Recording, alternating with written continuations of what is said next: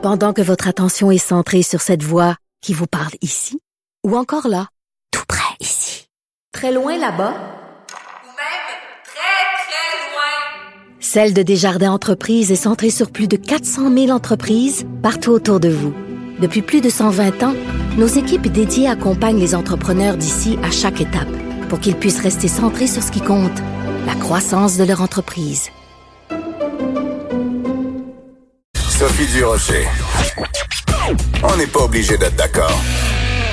C'est en période de pandémie aussi qu'on se rend compte à quel point il y a plein de gens à travers la société québécoise qui offrent des filets de sécurité dans toutes sortes de domaines et qu'avec cette pandémie, ben ces filets de sécurité ne sont plus là. Parmi ces filets de sécurité, il y a les maisons des jeunes du Québec. Il y en a 189 à travers la province. Évidemment, les jeunes ne peuvent plus accéder à ces maisons en période de pandémie, mais il y a d'autres façons d'aller les rejoindre. On va en parler avec Nicolas Legault, qui est directeur du regroupement des maisons des jeunes du Québec. Bonjour, Monsieur Legault. Bonjour, Madame Durocher. Comment vous faites pour euh, euh, rejoindre les jeunes qui ont besoin des maisons qui sont évidemment fermées pour cause de pandémie? Comment vous arrivez à les, à les rejoindre? Ben à travers d'autres moyens de communication. Donc, on est principalement euh, en ligne présentement, donc avec différentes activités euh, qu'on offre euh, pour les jeunes qui sont malheureusement pas branchés sur Internet. Eh bien, on utilise aussi d'autres moyens. Euh, que ce soit euh, l'appel téléphonique ou bien euh, la bonne vieille correspondance par courrier. Donc, on offre aussi ces possibilités-là pour être certain que les jeunes puissent continuer à avoir nos services. Oui. Pour quelqu'un qui est pas familier avec ce que c'est une maison des jeunes, expliquez-nous donc c'est quoi et quel rôle vous jouez dans justement ce tissu social au Québec? Mais les maisons de jeunes, c'est la porte d'entrée euh, pour les adolescents en termes d'organismes communautaires, de services communautaires. À la base, c'est un milieu de vie, donc euh, les jeunes y vont habituellement après l'école et en soirée, parfois aussi sur l'heure du dîner parce qu'on collabore beaucoup avec euh, les écoles.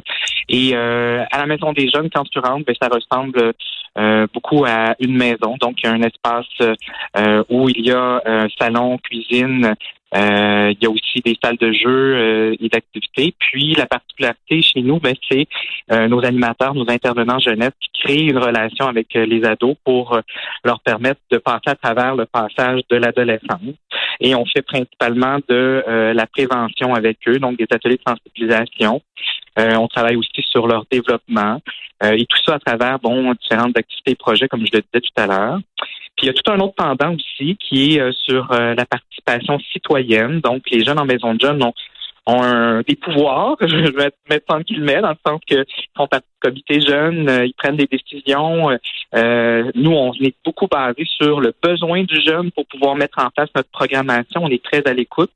Donc, on fait aussi beaucoup de relations d'aide. Et puis, à travers ça, on a des instances où les jeunes peuvent vraiment prendre tout l'espace à travers, comme je le disais tout à l'heure, des comités jeunes. Ils siègent même sur des conseils d'administration. D'accord. Donc, mais, mais je, me, je, voudrais me concentrer plus sur le, le côté aide que vous offrez euh, on sait que bon, tout le monde euh, traverse des moments difficiles en ce moment. Puis l'adolescence, déjà, c'est un moment qui est parfois difficile à passer. Mhm. Est-ce que vous sentez, vous la sentez, vous, cette détresse-là, justement, chez les jeunes qui sont confrontés à cette pandémie, qui parfois sont, sont, sont comprennent pas trop pourquoi on leur demande de rester chez eux? Est-ce que est-ce qu'il y a vraiment une, une grosse augmentation de la détresse chez les jeunes? Ben, il y a beaucoup d'isolement, de stress, d'anxiété par rapport euh, au phénomène de la pandémie. C'est sûr que c'est là que ça démontre l'importance de la relation qu'on a avec euh, les animateurs, les intervenants, à travers les échanges euh, qu'on peut avoir avec eux par les visioconférences, les activités, le divertissement, les ateliers de prévention. Ben, c'est certain qu'on qu'on sent une incompréhension, surtout chez les plus jeunes. donc, on, on, échange beaucoup avec eux, on est beaucoup à l'écoute de leurs besoins. Euh, parfois, c'est par rapport euh, au milieu familial aussi parce qu'il y a des répercussions collatérales. Mhm. Donc, les parents qui travaillent plus, euh, parfois l'isolement que je parlais tout à l'heure, mais c'est sûr que les, les c'est pas tous les enfants qui ont des frères et sœurs. Donc, être aux prises à la maison, toujours en visioconférence, ça n'a pas toujours le même impact que de voir ses amis en réel qu'on apporte habituellement là, quand on est ouvert.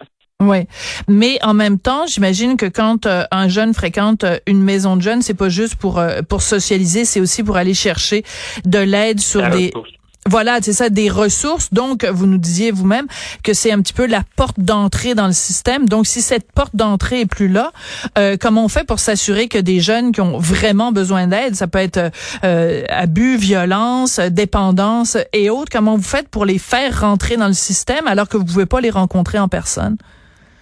Ben par l'intermédiaire euh, de la relation qu'on a avec eux, c'est sûr que là présentement c'est beaucoup plus difficile. Vous le mettez euh, très bien dans la lumière présentement. Donc euh, nous on est le premier contact. donc nos équipes de travail connaissent bien le jeune, ils voient au quotidien. Là dans les circonstances, c'est certain que les situations sont pas mises de côté. On n'est pas sur pause avec toutes les questions de santé mentale, problématiques familiales ou de violence comme vous l'avez nommé tout à l'heure, l'intimidation. On peut aller dans plusieurs sens, la consommation aussi. Donc présentement mais c'est sûr qu'on on les accompagne au mieux et on les réfère euh, comme c'est possible de le faire à travers d'autres ressources. Euh, nous, on est beaucoup euh, dans, la, dans le côté généraliste.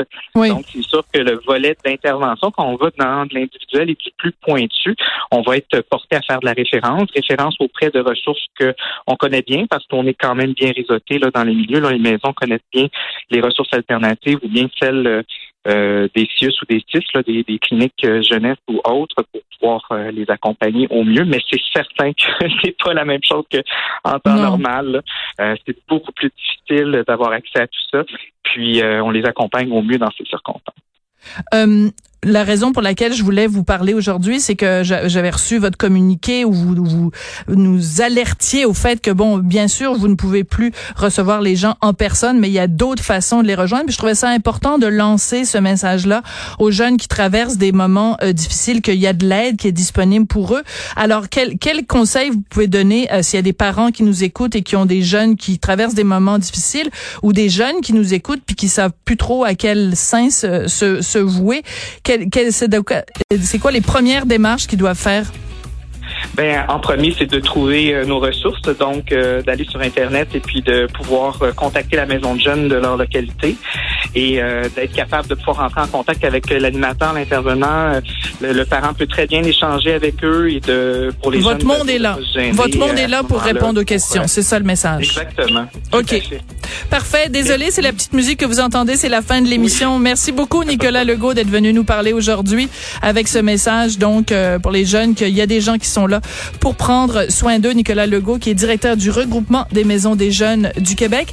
Merci à vous, les auditeurs, d'avoir euh, été là. Je voudrais remercier Maude Boutet, Hugo Veilleux, Frédéric McCall à la recherche, aussi Gabriel Meunier à la mise en onde. Je vous laisse en compagnie de Geneviève Peterson et je vous retrouve demain midi.